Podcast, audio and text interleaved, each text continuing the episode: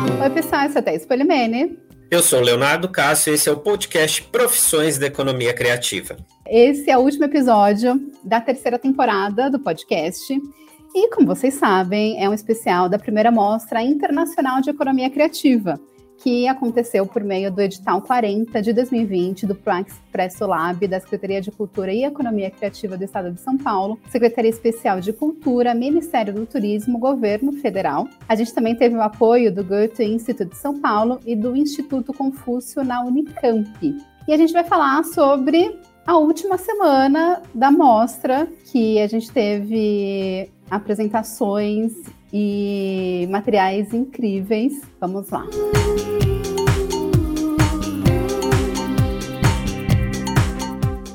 E a nossa última semana da nossa suada primeira mostra internacional de economia criativa começou com uma intervenção artística que foi um espetáculo de mágica. O Alexandre Ogata, que é o mágico responsável, ele é uma indicação do nosso sócio que você descobrirá quem é se você não souber, porque ele participou também desta última semana. E o Alexandre, ele é um mágico autodidata, ele já tem um trabalho mais frequente com a cultura inglesa, já participou de alguns festivais, fez outros trabalhos também, mas estou citando aqui uma das referências que a gente pesquisou para a curadoria, e ele também é ator, né? Ele já participou aí de séries da Netflix, programas da GNT, então ele tem um currículo relativamente, estou falando relativamente para não chamá-lo de idoso, talvez ele não goste, relativamente extenso na área das artes. E o espetáculo de mágica dele foi uma das intervenções artísticas com mais engajamento do público,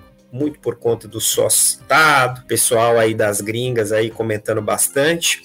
E é um espetáculo bem descontraído, porque além dos, óbvio, mágica, tem os truques, mas tem um roteiro que ele vai falando ali sobre coisas interessantes da, da mágica, da história da mágica e referências que ele gosta. E um ponto importante foi quando estava fazendo a curadoria, que é o grande diferencial da, desse projeto, eu perguntei para Thais: é mágica a economia criativa? Ela falou: é, é economia criativa. Então tá aí mágica na primeira amostra internacional de economia criativa. Foi um momento de descontração aí da primeira mostra, porque o Alexandre faz um show super interativo, né? Não à toa teve tanta interação, tanto engajamento. E ele, além de fazer os truques, né? Porque eu adoro mágica, né? A gente é enganado, mas é bem divertido. Ele também conta a história da mágica, fala sobre os principais mágicos que a gente teve aí durante toda essa história. E teve muita participação internacional da galera do Canadá, dos Estados Unidos, do México. Acessem lá porque vocês vão gostar, vão aprender um pouquinho de mágica também, é, é bem divertido. E nesse mesmo dia, a gente teve outra produção independente bem divertida também que é a baratinha mandi no original, La Cucaratita mandi. Pois é, temos aí um material panamenho é, representando os artistas do Panamá. Essa animação conta a história de uma baratinha que encontra um tesouro, fica rica e aí ela vai para um programa de TV para eu não sei se isso é um spoiler, mas ela vai encontrar um namorado, sabe? Quem é cringe, lembrando da galera lá do É Namoro Amizade. É tipo meio que esse programa assim. E aí ela passa por uns momentos de machismo, então tem toda uma crítica social. E essa é uma produção do Cine Animal. E quem indicou foi o Centro Cultural Brasil-Panamá. Eu cheguei aí nesse. Cheguei a ir, não, né? Cheguei a ir nesse centro cultural, porque uma amiga nossa, a Camila Almeida, mora do, no Panamá e ela indicou alguns grupos de lá. E aí fui colocando na internet, buscando uma coisa ou outra, e apareceu o Centro Cultural Brasil-Panamá, a gente entrou em contato com eles, aí eles indicaram o Cine Animal, aí a gente falou com eles, né, com a ajuda aí do Google Tradutor, fazendo toda na tradução para o espanhol e deu super certo. Essa produção, então, vai ficar no ar até o ano que vem, porque foi a negociação que a gente fez com eles, né, pelo licenciamento. Então, já acessa youtube.com.br culticultura, coloca lá La Cucaratita, Cucarati, com CH, tá? Mande, vocês vão se divertir bastante. É importante a gente dizer aqui que conhecemos pouco, para não dizer nada, sobre o Panamá, temos aí a questão do canal, que é conhecido, temos a história do chapéu, que eu não conheço, nem sei se é de lá, mas tem uma questão com o nome do Panamá. E aí é interessante que temos um, uma animação, uma das que compõe aí a curadoria da Mostra Internacional, vinda do Panamá, com uma temática super importante. Ela é dirigida Vamos lá, olha a pronúncia. Pela Marta Noemi Noriega, Marta Noemi é o nome só Noriega, e Tomás Cortes Rosselotti. Tomara a Deus que seja assim que se pronuncie. Além da temática que a Thaís comentou, é legal a gente falar do visual. Tem um visual super meio pop art, assim, super colorido, tem uma linguagem ágil. Então é bem para jovem, né? Que tá assistindo aí. E, gente, a protagonista é uma baratinha, né? Então tem muita simbologia para você poder pensar após assistir aí a animação bem divertida. E é uma das poucas obras que tem tempo determinado para ficar, vai ficar até a próxima edição. Na verdade, durante um ano, a gente acredita que a próxima edição vai acontecer né, exatamente quando completará um ano da primeira, do encerramento desta primeira. Então, não deixe de conferir. O segundo dia da última semana da mostra também foi com uma produção independente internacional, agora dos nossos vizinhos e amados, que só gente muito triste que não gosta dos argentinos, chamada Dispositivos para Sentir, de Natália Forcada, que é uma artista argentina. Ela teve duas obras apresentadas aqui na nossa primeira mostra internacional. É uma performance artística. Performance artística, gente. Eu acho que a gente já deve ter comentado aqui em algum momento é uma coisa para você abstrair mais do que você. É para você sentir realmente, mais do que você tentar entender. Então o nome também não é à toa. É bem curtinha, os trabalhos dela são bem. Uh, os que nós tivemos acesso aqui na curadoria são bem objetivos. E ela, a Natália, ela já tem um, um, trabalho bem grande no circuito ali argentino que a gente pôde, eu pude bater um papinho com ela, né? Eu falei com ela e ela já trafega bastante aqui pela América do Sul. Ela faz parte do grupo Goma, que é um grupo de mulheres artistas, artistas visuais, que foi uma indicação da Tatiane Cardoso, que esteve conosco lá na primeira semana da mostra. E ela tem um trabalho muito focado no sentido feminino, assim, eu não lembro exatamente qual é o termo que ela utilizou, mas são trabalhos que questionam muito a relação da mulher e do corpo da mulher com as coisas e a sociedade. Então é bastante interessante, com a ressalva de que se preocupe mais em sentir do que entender. É, eu imagino que essa obra da Natália tenha sido feita com o objetivo de uma exposição presencial, porque é isso, né? Tem lá os dispositivos mesmo, então são alguns aparelhos para você tocar e fazer o que sentir. Então é bem, bem objetivo mesmo o nome dessa obra, Dispositivos para Sentir. Então são vários dispositivos que ela mostra como é feito, como se fosse um tutorial, né? Então como você deveria sentir aquilo.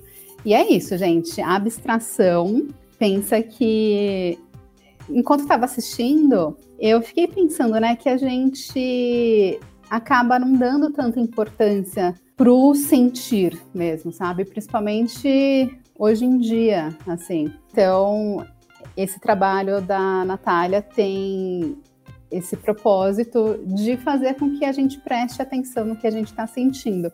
É quase que um mindfulness, não é mesmo?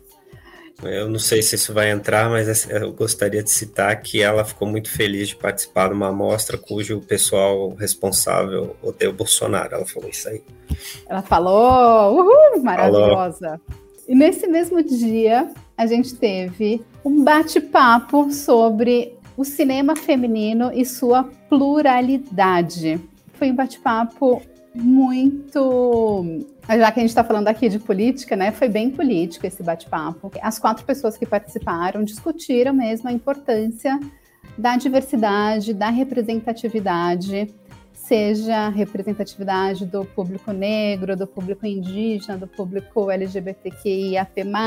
Então, para contar, né, quem participou foi o Mário Costa, que ele é cineasta e ele se define como preto e indígena de ancestralidade. E ele é um representante do norte do país, e ele tem vários trabalhos incríveis. A gente vai falar mais sobre ele aqui nesse podcast, porque teve alguns materiais que a gente exibiu dele aqui. E aí ele convidou três mulheres maravilhosas, que é a Mariane Ferreira, a Júlia Catarine Okada e a Graciela Guarani. Foi uma conversa, assim, muito reflexiva e com muito posicionamento. Eu achei bem importante, assim, essa, esse momento da mostra. Não teria como não tê-lo. É, esse aqui é um bate-papo que ele já é diferente dos outros, porque é o único que tem três convidados e mais um mediador. Ele já foi com acréscimo de uma pessoa para além do formato convencional que a gente havia feito até então. Ele é interessante por por vários motivos, mas duas coisas eu gostaria de destacar. São pessoas de um segmento que está sendo muito afetado pelo desmonte do governo, é um, né, a área do audiovisual, Ancine e tal, que não foi o foco do tema, mas assim, eles mostram como já é difícil e a gente ainda tem que analisar a dificuldade por conta de tudo que vem acontecendo aí de dois, três anos para cá, dentro do, do segmento específico. E como a Thaís comentou, foi um dos papos mais politizados do que a gente teve aqui na mostra. É interessante porque a gente pode correlacionar com outros bate-papos que nós tivemos na própria mostra de outras temáticas, uma eu cito aqui diretamente uma que eu participei com a mediação sobre folclore, que a gente resvala no assunto sobre uma série, que é uma série brasileira Cidade Visível, que também foi tema dessa, desse painel, eles também falaram, e com proposições similares no sentido assim do que a gente tem que olhar como cuidado, mas diferentes com relação àquilo que eles acham sobre a execução dessa série e de alguns outros trabalhos. Então, é muito interessante porque a gente tem a vivência falando sobre pluralidade de três mulheres, né, que são as convidadas aqui. A gente tem o Mário que foi o mediador, mas o bate-papo das três convidadas, mostrando o ponto de vista delas como trabalhadoras desse segmento, como é que tem acontecido no Brasil. Só que assim, como eu citei, a gente tem aí três anos de desmonte, mas para elas, especialmente uma das convidadas, e aí, pessoal, vejam o vídeo, vejam o bate-papo para poder entender, é uma coisa que já vem de anos, né? Então a gente sente uma coisa agora que para algumas pessoas, na verdade, é histórica. Foi uma das atividades que com certeza me fez e vai fazer você que vai assistir pensar bastante né, sobre a nossa condição aqui de produção cultural, enfim, as diferenças que a gente tem nessas estruturas de preconceito. Né? É, é isso, essas estruturas de preconceito. Depois desse bate-papo cabeça, a gente inicia o nosso terceiro dia com uma intervenção artística. Olha, essa também, assim como o trabalho da Natália Forcada, temos uma representante, só que dessa vez brasileira, que participa do grupo Goma, que é um grupo aí que faz bastante coisa, participou bastante da mostra com as suas representantes. É a Johanna Oizumi. O nome, vejam só, o nome da intervenção, Reverências 3, de joelhos desenhando sobre o colchão. E o desenhando sobre o colchão ele é literal. Realmente é um desenho performance em cima de um colchão visto por um ângulo. Você assiste, não vou falar. Você vai lá e assiste, você vai ver qual é o ângulo que tem. Mas é uma performance que é parte de um estudo da, da Johanna, que é artista plástica. Ela é uma das representantes aqui da nossa mostra vinda da região centro-oeste. Ela mora em São Paulo, mas ela é da região centro-oeste. Gente, é, é o de sempre. Ela tem um trabalho bastante conceitual, como é o caso, e ela estava ali experimentando e guardando o momento certo para poder. Eu não lembro se era fazer ou refazer esta performance, mas era um dos dois porque ela já havia fazendo estu ela já vinha fazendo estudos sobre isso e tem alguma coisa a ver com o objeto de estudo que ela tem pelas Belas Artes de São Paulo. Tá? Eu não vou lembrar exatamente a conversa que eu tive com ela, mas foi algo desta maneira. E aí é uma performance que literalmente ela desenha para despertar sentimentos em quem está assistindo. E aí o sentimento você fica livre para sentir e comentar. E essa intervenção artística da Johanna tem tido ainda mais resultados depois da mostra, porque até hoje assim a gente continua sendo marcado no Instagram com a divulgação desse trabalho dela. Então é um tipo de trabalho que a gente fica bem feliz assim de poder ter participado, ter dado essa oportunidade, porque tem rendido alguns frutos. E, e, também foi uma das intervenções com mais interação e muita gente bem reconhecida no meio participou lá do chat, comentou. Foi muito gratificante assim para a gente ter tido a Johanna na programação. E é isso, gente. Vejam lá, sintam, sem preconceitos, mente aberta. E nesse mesmo dia, a gente teve uma produção independente do Mário Costa, que participou do cinema feminino e sua pluralidade, que a gente comentou agora há pouco, com um filme que se chama Paradoxos, Paixões e Terra Firme. Gente, olha, vou te falar, eu me emocionei assistindo, porque conta a história de um grupo de teatro lá do Pará e mostra a hum, vontade dos artistas amadores de fazerem teatro, né? Então é um longa que conta a história da Paixão de Cristo, né? Como que é feita toda a produção da Paixão de Cristo lá no Pará. O, o diretor, o dono do grupo de teatro e toda, todos os artistas e jovens que participam. E assim, tem depoimentos assim de pessoas que deixaram de de repente trabalhar com coisas ilegais para fazerem teatro. E aí mudou a vida, sabe? Eu acho que Paradoxos, Paixões e Terra Firme é a prova de que a arte realmente transforma. Esse longa documentário, que é do Mário, ele assina aqui especificamente nesse, nessa produção independente como Macieira Filmes também, que é a produtora, não sei se é dele, né? Acredito que sim, que ele tem aí uma sociedade. O grupo retratado, né? Que a Thaís citou aqui, o grupo Teatro Ribalta, que é do bairro ali da Terra Firme, onde se passa o longa, né? Paradoxos, Paixões e Terra Firme. Terra Firme tem mais de um significado, mas um deles é literal, que é o bairro lá de Belém do Pará, onde tem, enfim, onde passa o documentário que tem essa, essa peça baseada na, no drama da Paixão de Cristo. E ele é super interessante porque ele mostra, como a Thais comentou, essa questão de crianças e jovens em vulnerabilidade social, terminho hoje mais falado em risco social, e como esse trabalho de arte e cultura modifica a vida deles e ressignifica, que é outra palavra também que a gente usa bastante na área de cultura hoje, todo bairro, todo entorno, toda a situação ali daqueles moradores, dessas pessoas em situação de risco. É uma, foi uma semana, essa última semana ela foi muito política mesmo, e o Mário aí participando ativamente com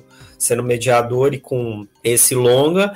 Comentei há pouco sobre a questão do desmonte cultural debatido na, no bate-papo que o Mário uh, mediou. Aqui a gente tem um olhar do que eu citei também lá, do que acontece há anos em regiões do Brasil que a gente não conhece, né, a maior parte das pessoas não conhece a maior parte das regiões do Brasil, por vários motivos, e é uma coisa muito afastada. Então, o trabalho desse tem uma função não só de democratizar o acesso à cultura e modificar uma cultura local, mas também apresentar as diferentes vivências né, da, do que acontece com as pessoas a gente não sabe, assim, não sabe. Então é um trabalho muito bonito, muito singelo e eu tenho certeza que vai emocionar quem puder e quiser conferir.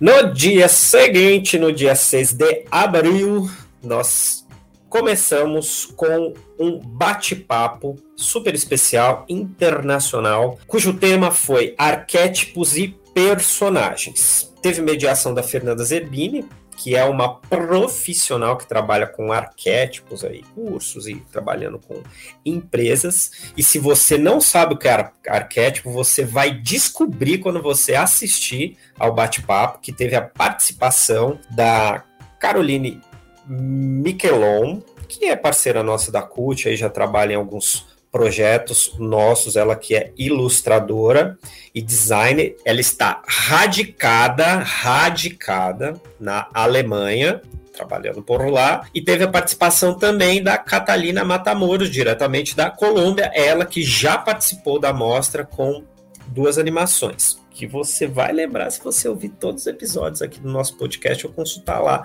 a nossa playlist.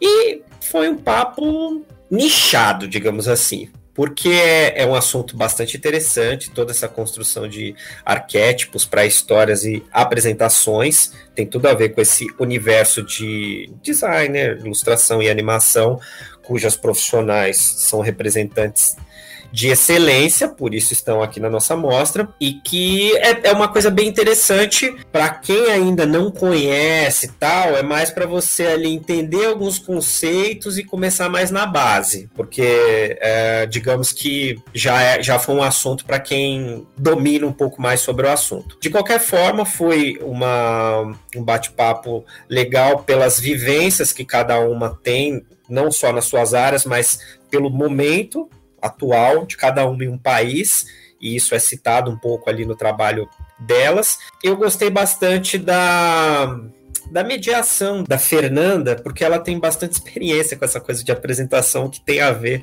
a relação de trabalho com ela. Então, ela é uma excelente mediadora e foi um papo muito agradabilíssimo com três mulheres, não é, gente? Isso é importante sempre ressaltar. É isso aí, representatividade com mulheres mega profissionais a Fernanda é super conhecida mesmo no meio. Uma amiga minha, quando ela ficou sabendo, ela falou: Nossa, a Fernanda deu um workshop na empresa que eu trabalho, e é uma multinacional, assim, sabe? Então, é bem legal, assim, receber esse feedback do pessoal.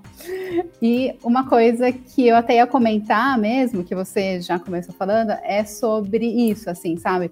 Que foi uma conversa que elas já já falaram assim sobre arquétipo logo de cara tal. Então, assim, para quem não entende, é muito interessante porque dá essa vontade de ir descobrir o que é, sabe? Porque foi uma conversa que teve muitas informações que despertam essa nossa curiosidade. Então, vamos lá pesquisar sobre arquétipos, pesquisar sobre Jung e, e aí também acho importante a gente falar que a Catalina ela é da Colômbia mesmo, então a gente teve uma participação de uma tradutora intérprete ao vivo, que é da Camila Arão, foi ótima. Então não se preocupe se você não entender espanhol, tem tradução. Depois, nesse mesmo dia, a gente teve uma produção independente Culticultura, que é a quarta temporada da websérie Profissões da Economia Criativa. E o tema dessa quarta temporada, né? Toda temporada a gente coloca um tema, foi Instituto Saber Social. O Instituto Saber Social já é um parceiro nosso, então a gente entrevistou alguns profissionais de educação que estão inseridos na economia criativa. Foi uma experiência meio que única, assim, porque a gente gravou no meio da pandemia. E é claro, né? Tomando todos os cuidados tal. Mas eu gravei com máscara, então essa websérie também vai ter um podcast que semana que vem estará aqui disponível para vocês.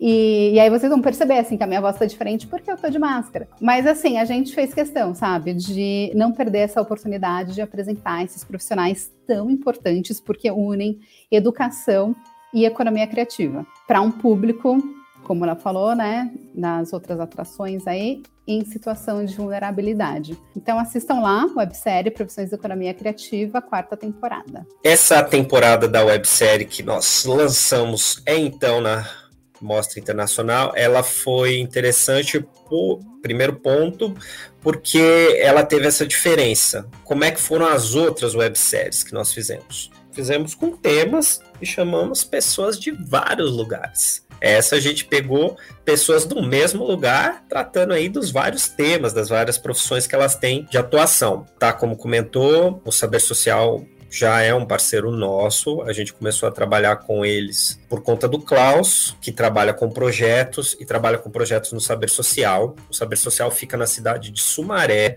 no interior de São Paulo, pertinho a Campinas, dá mais ou menos uma horinha de São Paulo. E a gente, gente, Culticultura e Carbono 60, que é a nossa empresa de projetos, tem uma atuação grandinha já até lá em Sumaré com alguns projetos e aí a gente quis trazer a experiência deles para poder mostrar como é feito numa cidade que não é capital, numa associação que trabalha cultura com essa pegada mais educativa e social. Então, além do Klaus que tem a experiência de mais de gestão de projetos e políticas públicas, mas com esse olhar que a gente tem na culticultura também de projetos voltados a, aos jovens, temos um professor de dança, temos um professor de música, temos uma professora de instrumentista e temos uma professora de audiovisual que também participou de um bate-papo com a Thaís. E por que, que eu não falei o nome deles? Porque eu esqueci? Não, porque você vai ter oportunidade se você entrar lá para poder assistir. Você que está nos ouvindo aqui. Professor Sim. de dança também participou.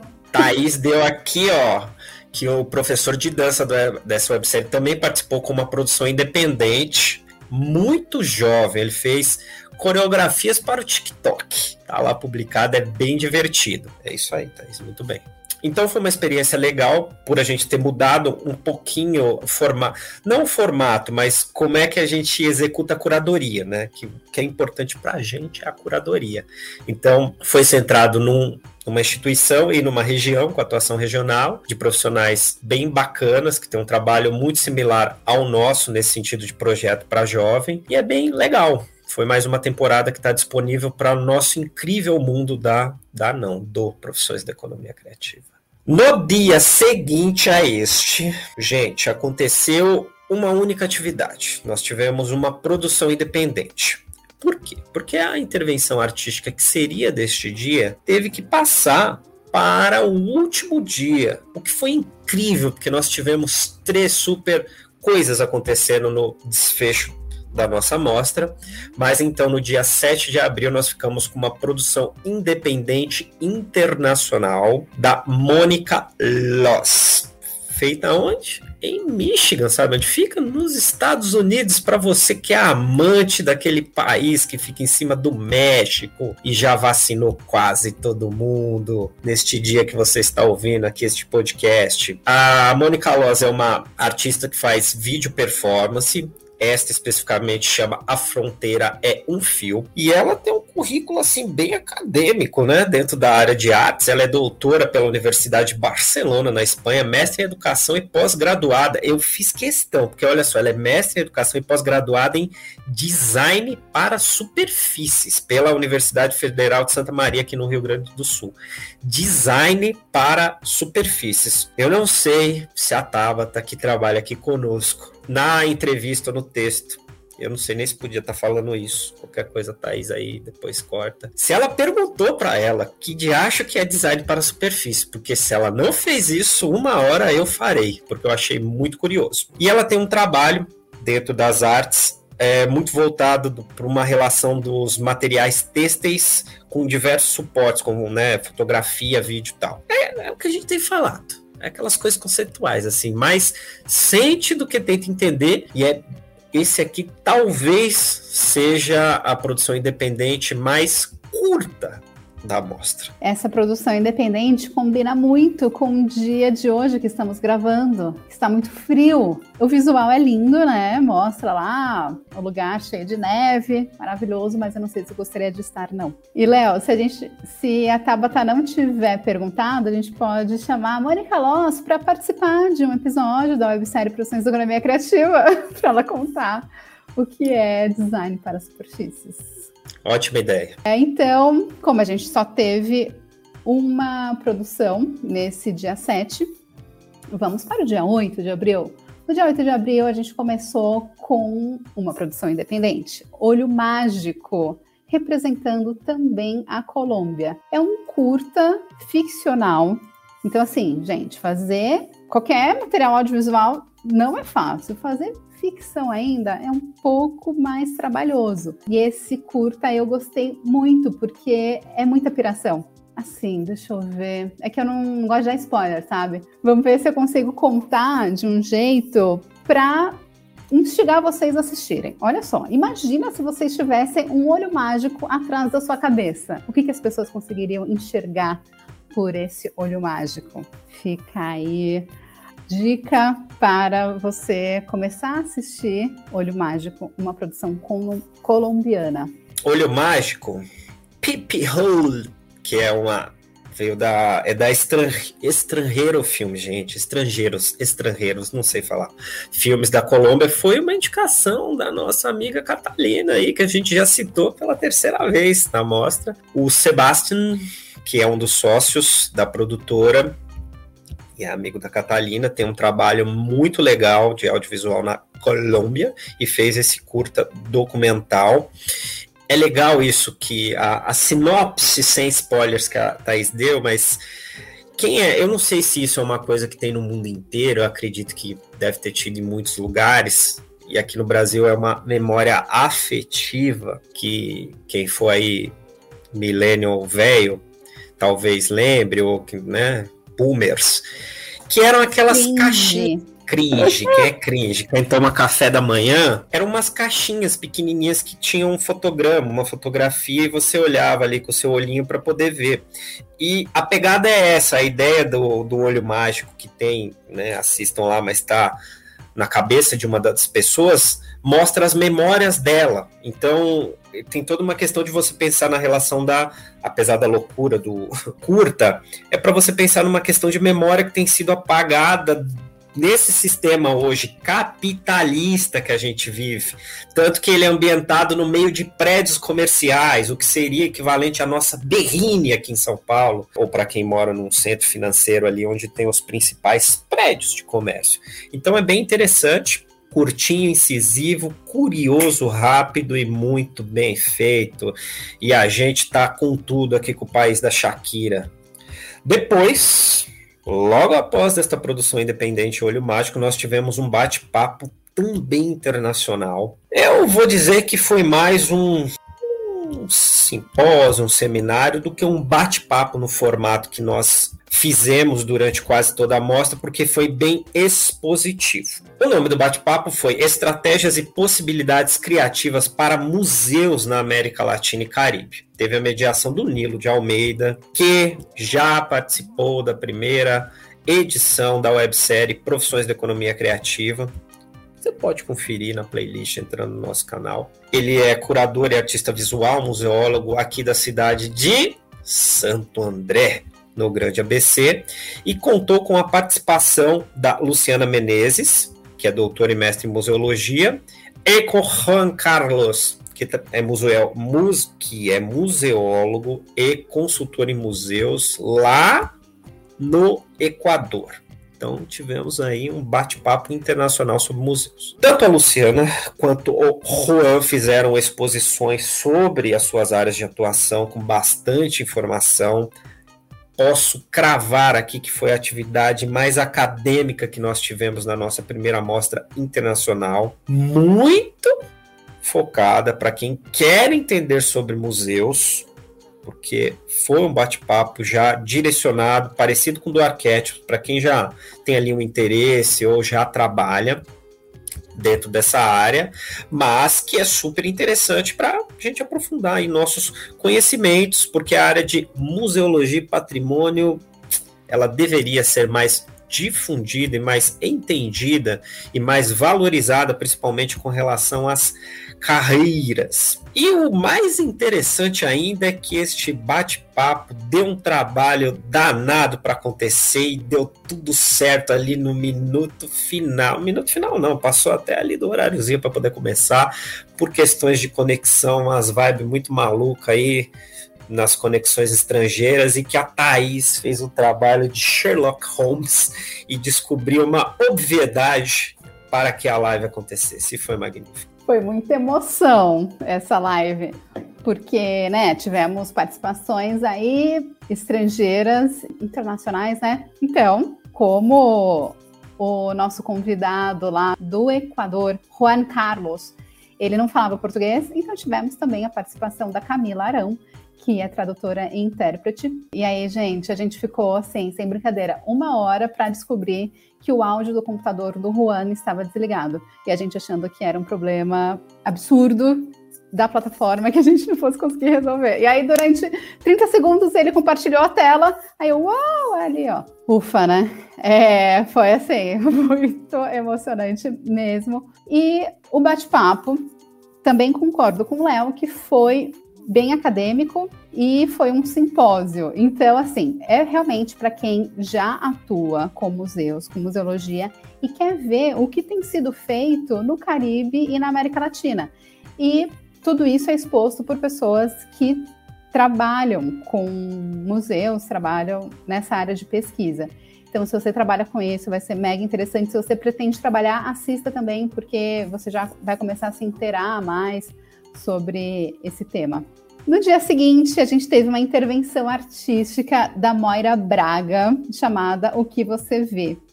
A Moira tem uma deficiência visual, então ela faz uma provocação mesmo pra gente. Ela faz uma performance e vai dando instruções para a gente imaginar o que a gente vê. E assim como toda performance, cada um sente de um jeito. E essa performance da Moira Braga não tem como a gente não pensar em como um deficiente visual se sente, né? Então é, é bem interessante. A Moira super simpática, tem uma carreira bem extensa nas artes e é uma performance bem curtinha também que causa um efeito aí bem longínquo. A Moira, ela, além de artista, performance, ela é atriz e ela é bailarina então ela tem bastante trabalho aí no campo da dança. Ela já foi citada para quem prestou atenção depois de ouvir barra assistir a produção independente Carta aos Bípedes, do Edu Ou, que ele faz uma provocação também sobre o que ele chama de bipedia compulsória e como os artistas PCDs estão aí nesse mundo. E aí ele pergunta aí, você conhece a Moira Braga? Né? Ele fala sobre algumas pessoas e a Mora é uma delas. E a Mora foi uma das primeiras pessoas que a gente fechou na mostra, na curadoria, e foi uma das últimas a se apresentar, porque ela estava aí com a vida super corrida, mas conseguimos realizar, né? Transmitir essa performance artística. E a pergunta, como a Thaís falou, é uma provocação direta: o que você vê? Ela que tem problemas de visão pergunta para tecnicamente ali para quem não tem problema de visão, se as pessoas realmente veem aquilo que elas estão vendo, gente. É isso que ela me falou assim, você vê o que você está vendo? Eu não sei responder isso. Por isso você tem que ver a intervenção para né, fazer esses questionamentos profundos sobre e foi uma satisfação. Né? Eu esqueci de citar que ela também, como outras pessoas que participaram aqui da nossa mostra, ela é consultora em audiodescrição, transformação de conteúdos culturais uh, acessíveis. Então é um trabalho muito importante que a gente aderiu, inclusive na abertura, parcialmente, né? Na abertura dos nossos bate-papos, fazendo a nossa audiodescrição, que a gente aprendeu aí no processo da primeira mostra. Trabalho muito interessante da Moira. Depois da intervenção artística da Moira Braga, nós tivemos uma produção independente e vocês não vão adivinhar de quem é. É da Natália Forcada, que acabou de participar conosco, diretamente lá da Argentina. Gente, eu vou usar a palavra rotulou por não saber usar uma melhor, tá? Mas assim, ela nomeou, rotulou, segmentou este vídeo chamado Que é Abuso, que você pode fazer, como um vídeo de arte útil. E a gente achou chique falar que é um vídeo de arte útil porque a gente não sabia que tinham vídeos de arte útil. É um vídeo que, inclusive, foi feito por ela aqui no Brasil, quando ela veio fazer uma, uma residência, algum, algum dos trabalhos dela. Cujo, assim, o, o tema do vídeo é justamente o que está explícito na pergunta do título, que é abuso que você pode fazer. Há duas uh, mulheres falando e debatendo sobre, e é um trabalho que foi realizado aqui em São Paulo, na cidade de São Paulo, aqui porque nós somos daqui, no ano de 2018. Então é um trabalho direto, bem objetivo. Ele tem a ideia de ser útil porque ele é explicativo, né? Ou denunciativo. Ele tem uma função menos reflexiva e mais informativa, mas é um trabalho de arte da Argentina, Natália Forcada. E eu fui pesquisar o que é um vídeo arte útil, né, fazendo aí a lição de casa, porque no release que ela mandou pra gente, ela falou, ah, é um vídeo arte útil. Ela colocou entre parênteses Tânia Bruguera. Coloquei no Google, né, gente, porque é assim que funciona. Quando a gente vai pesquisar alguma coisa, Google, amo, e descobri que arte útil é um termo definido pela Tânia Brugueira, que ela, de onde? Cuba! assim, pelo que eu entendi, é claro que, né, precisaria de mais do que uma olhada no Google para explicar o que é arte útil, mas é a transformação da sociedade por meio da arte. É assim que a Tânia acredita. Inclusive, tem, existe uma escola arte útil que tem várias ações nesse caminho, nesse sentido. E aí tem uma matéria na revista Select que começa assim: o que pode ser mais gratificante do que ver sua ideia incorporada na vida das pessoas? Então, eu gostei muito porque acho que define muito o que é arte útil, porque é por meio da arte transformar a vida e o cotidiano das pessoas. Então, essa produção da Natália tem esse objetivo de transformar o entendimento do que é abuso para quem vai assistir.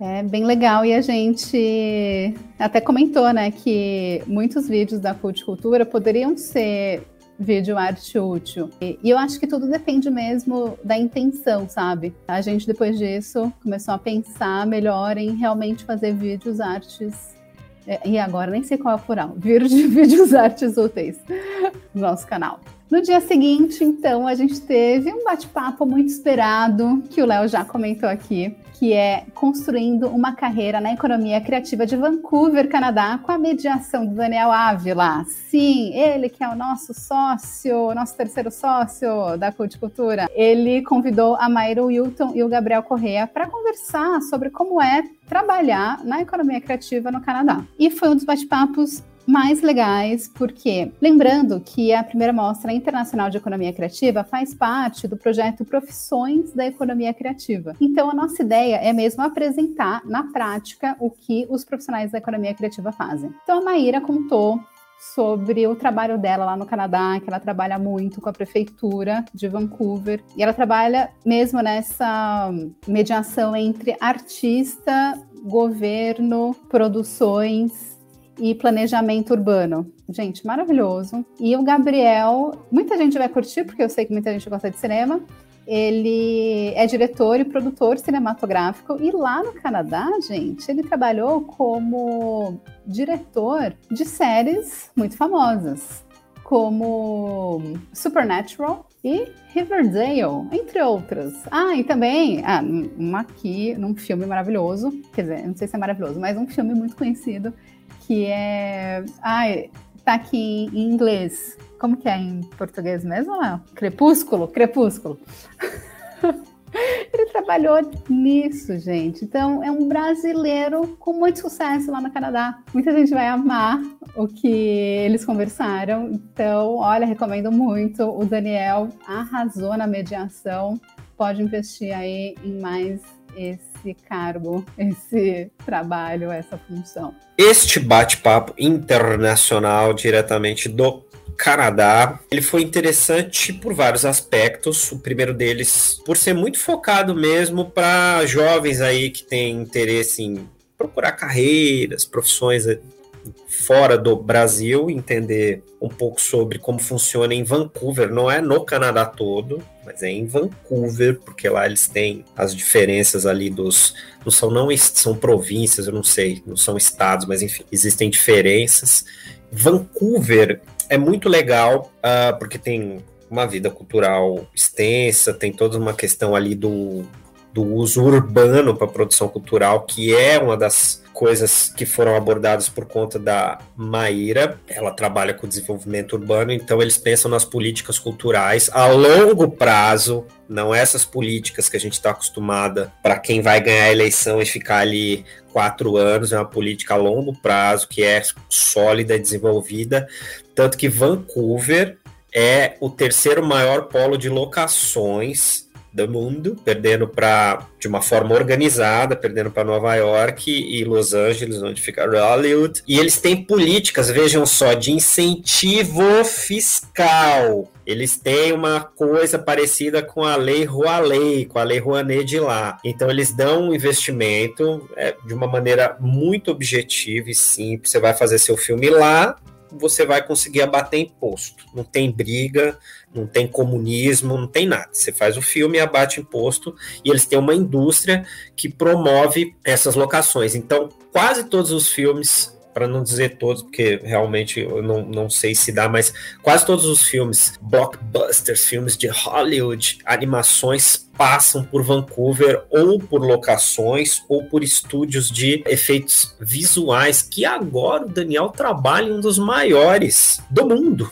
com sede na Alemanha, mas né, ele está lá na subsidiária é, canadense em Vancouver. Então, existe uma indústria consolidada, cinematograficamente falando, lá em Vancouver, e tem toda essa relação do urbano, porque para você poder filmar na rua, você precisa de ter estrutura e autorização, e a Maíra, ela ajuda com isso. Outra coisa que foi muito interessante nesse bate-papo, que eu gosto de ressaltar, é o cuidado que a política pública de lá, e a Maíra deixa isso muito explícito, o respeito que eles têm ou tentam ter de correção ao que foi feito com os povos nativos de lá, né? Os indígenas nossos aqui. Com respeito à memória, os cuidados que tem que ser, o entendimento da relação que essas populações que lá também foram dizimadas. A diferença é que lá existe uma política para ajustamento de conduta. Aqui no Brasil a gente continua dizimando. Então ela fala isso de uma maneira bem tácita ali, o que é muito interessante, e alguma reflexão muito boa que o Gabriel fala sobre a questão da arte, dessa relação da monetização da arte, da produção artística, se colocando como exemplo do que o que ele faz é um entretenimento mais do que arte, e que tem diferenças entre uma coisa e outra. Cara, foi bem construtivo, foi um papo muito bom para a gente poder pensar nessas questões aí com o olhar de quem está fora do Brasil. São brasileiros que estão radicados em uma cidade que tem uma produção cultural muito interessante. Muito bom, Daniel. Parabéns, Daniel. Para fechar o nosso dia, 10 de abril, nós temos uma produção independente que ela é internacional com o pezinho no Brasil, o Lobo que Habita Dentro de Mim, que é uma produção mexicana e brasileira. É uma intervenção artística da Catalina Kovacevic. E por que, que é mexicana e brasileira? Porque ela é uma artista mexicana aqui, né, nascida na cidade do México, mas que mora em São Paulo e que fez essa produção de várias maneiras com a câmera e edição do Caetano Gripo. Esta foi a performance artística entre todas as intervenções artísticas ou produções independentes que nós tivemos, mas que são performance artísticas, esta foi a que eu mais gostei. Eu, Leonardo. Por quê? Porque ela tem uma coisa visceral que eu gosto bastante. É uma performance que eu não sei se é exatamente uma performance de dança, mas é uma performance com o corpo. E ela vai tendo um momento de explosão junto com uma música de uma banda aí famosa, que por um acaso é o Pink Floyd. E ela vai numa crescente, e ela tem toda uma questão da dança, da música, uma questão de cor ali que tem uma tonalidade azul, ela é bem visceral. Eu gostei muito sem querer entender o que aconteceu. Eu só aceitei ali. Então, eu achei bastante interessante porque eu gosto bastante de música. E a música nesta intervenção, nessa performance artística, tem um papel importante, que é o de criar a catarse daquilo que a gente está vendo. Então, olha, gostei. É, visceral é realmente a palavra que representa o lobo que habita dentro de mim. A união da, dessa música que eu não sei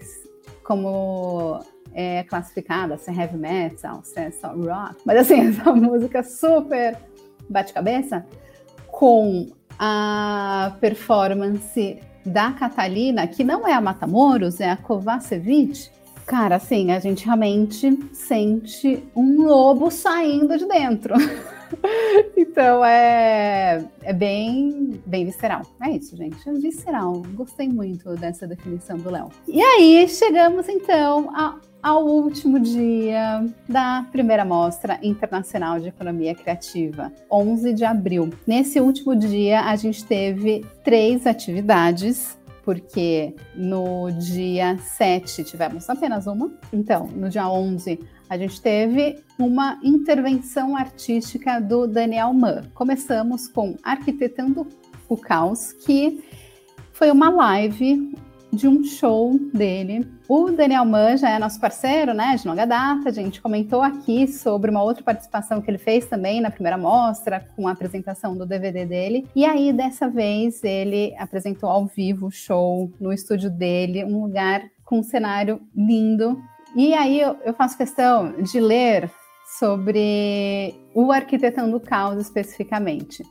que as composições fazem alusão à construção de estética pós-tropicalista, gente. E aí, nas mãos de Daniel Mann, ganha um tom contemporâneo do afrobeat, indie, funk pop e afrobaianidades texturizadas por tratamentos eletrônicos. Olha, só com isso você já devem ir lá assistir Arquivo do Caos, que é muito gostoso. É, já me chamou a atenção, só lembrando que tá, talvez tenha falado isso agora, eu não prestei atenção, que o Daniman já participou lá com uma produção independente no começo da nossa primeira mostra, e aqui ele está fazendo um espetáculo musical ao vivo que já me chamou a atenção, que o cartaz de divulgação é um olho, um olho meio estranho ali, meio o cheiro do ralo. Enig, enigma, cheiro do ralo, exatamente. Não sei se é isso, mas é isso. Se não for isso, é isso agora. Porque é aí, tá? A obra de arte é o que a gente acha. Não é o que o artista diz, não. E o Dani Mann tem toda essa musicalidade que ele sofre a influência da Tropicália e ele é um músico nordestino, então ele tem uma sonoridade muito reconhecida da produção musical nordestina para quem gosta e aqui ele coloca as influências dele como afrobeat e as afrobaianidades, eu achei isso maravilhoso, afrobaianidades. Então é aquele show gostoso, foi mais intimista do que a apresentação do DVD, que compõe a mostra, mas ele tem uma sonoridade muito particular, muito interessante. Um músico de primeira linha, primeiro time, aí, como o pessoal gosta de falar.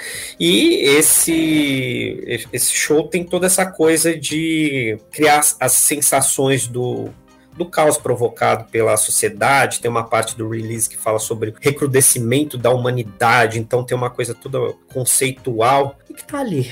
Você tem que achar do jeito que você quiser. Então, excelente começo do nosso último dia de mostra internacional. Depois, nós vamos para uma produção independente, que também é outra pessoa aqui revisitando a mostra, que teve uma galera aqui que realmente gostou de estar conosco. E dessa vez quem volta é o Mário Costa, com o longa documentário Experiência Circular, Encontros e Afetos no Centro Histórico de Belém. Também foi produzido pela Macieira Filmes, também aconteceu na belíssima cidade de Belém, que o Mário gosta bastante. E aqui ele mostra uma questão da relação do pertencimento das pessoas com o centro histórico de Belém, da questão do de como é visto o olhar ali das pessoas que estão transitando do turismo ali na cidade. Ele mostra a questão do patrimônio, a questão econômica que tem naquele centro turístico vivo ali da cidade de Belém, que é muito importante, ele vai fazendo recortes mostrando alguns trechos de pessoas, alguns depoimentos da, da vida, como é que ela acontece ali. Ele é bem singelo, mas é bem interessante assim como o Paradoxos, Paixões e Terra Firmes, não pelo tema, mas por mostrar uma experiência local. É isso que eu acho que é interessante na obra dele do que eu vi. Ele tem uma questão de suscitar questões importantes para nós, para a sociedade, mostrando experiências locais. Neste caso, novamente, em Belém do Pará, que logo passar essa pandemia eu vou. É, o Pará eu só conheço Altero do Chão, que Ah, me apaixonei. Também quero conhecer Belém, quero conhecer ele do Marajó. Esse longa do Mário, eu acho bem importante todo mundo que, trabalha, que mora em metrópoles assistir, porque mostra a importância de ter vida ativa no centro, né? Eu até acho esse conceito de revitalização eu ouvi o Facundo Guerra comentar que ele não é muito a favor, porque quando a gente fala em revitalização, significa que não existe vida em algum lugar, por exemplo, no centro de São Paulo. Só que existe vida. Não é porque existem as pessoas viciadas em, em crack, né, em São Paulo, que não é vida. Aquilo é vida. Então, né, isso já mostra uma, um preconceito, né? Da nossa parte em achar que aquilo não é vida. Então, assim, qual é a importância de ter mais atividades culturais no centro, ter galerias, ter restaurantes?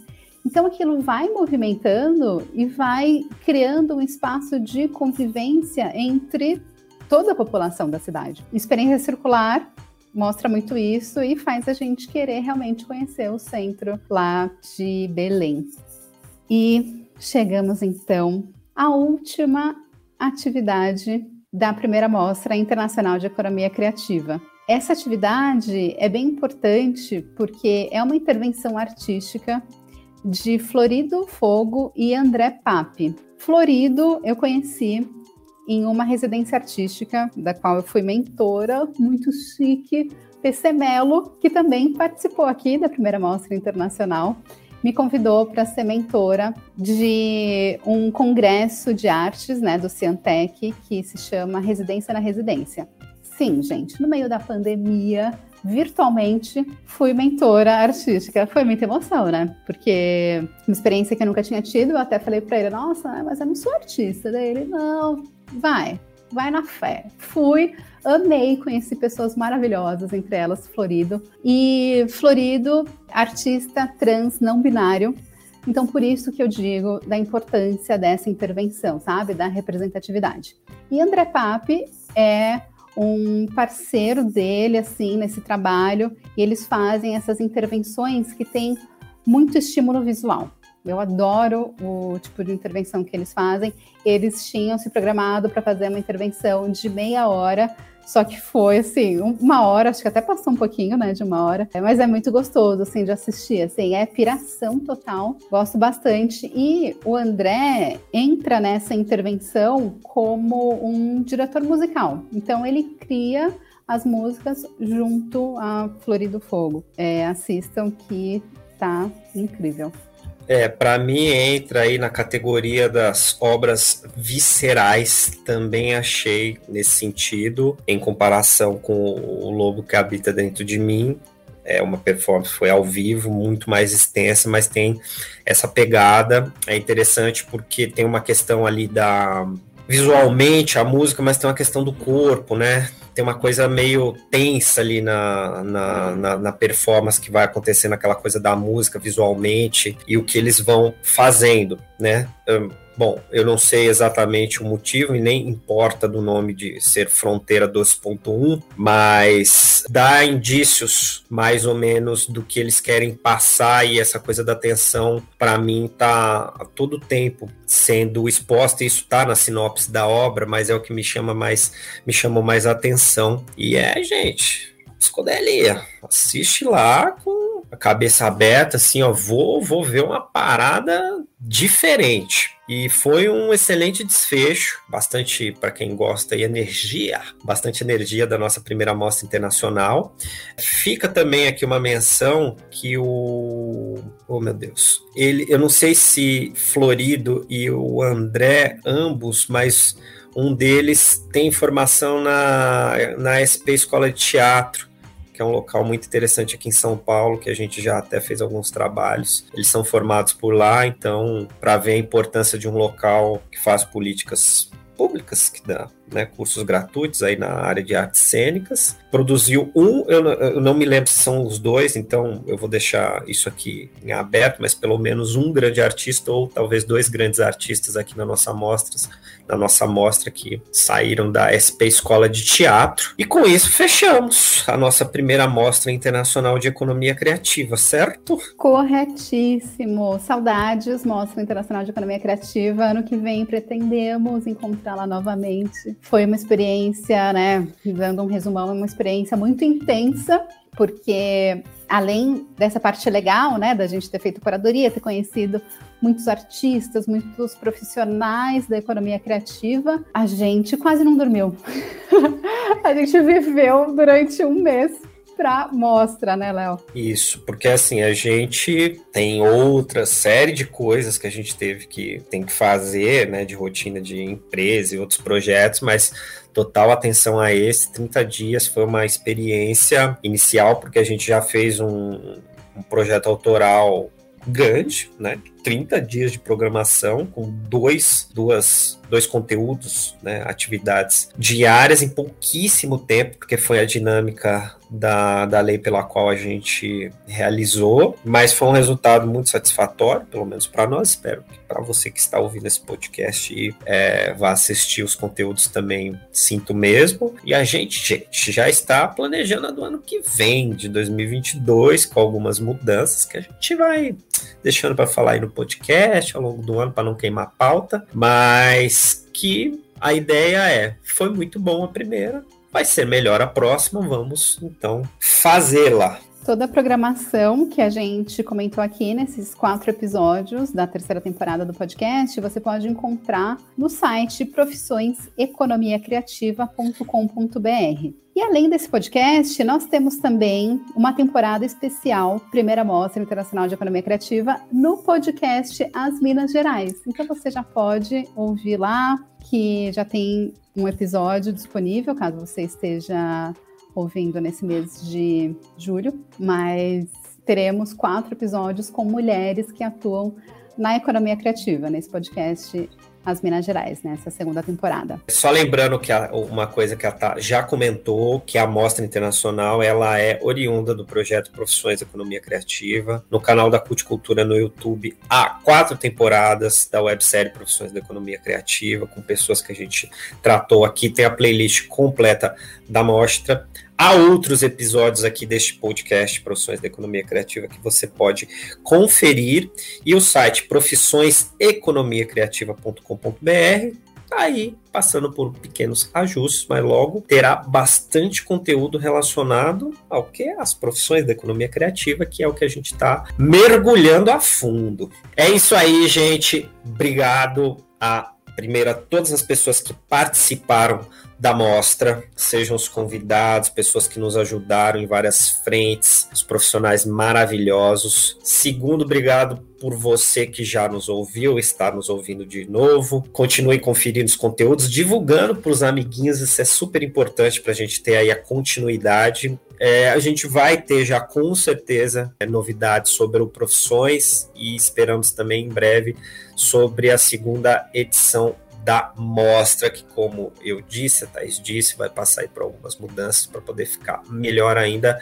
do que foi. Obrigado, Thaís, aí, companheira dos trabalhos incríveis da Culticultura. Grande projeto, primeiro grande projeto nosso aí, super bem realizado e eu gostaria de deixar a menção que toda a questão da curadoria foi um trabalho da Thaís, ela que montou todas as estruturas que a gente está aplicando em todos os projetos isso veio de uma demanda da própria websérie, mas foi um cuidado que ela teve e a gente agora está adotando em todos os projetos. É isso aí. Valeu, gente. Abraço, beijo. Valeu, galera. Valeu, Léo. Arrasou aí, porque, né, eu fiz a estratégia de curadoria, mas o Léo foi atrás de todos os artistas, todos os profissionais, né?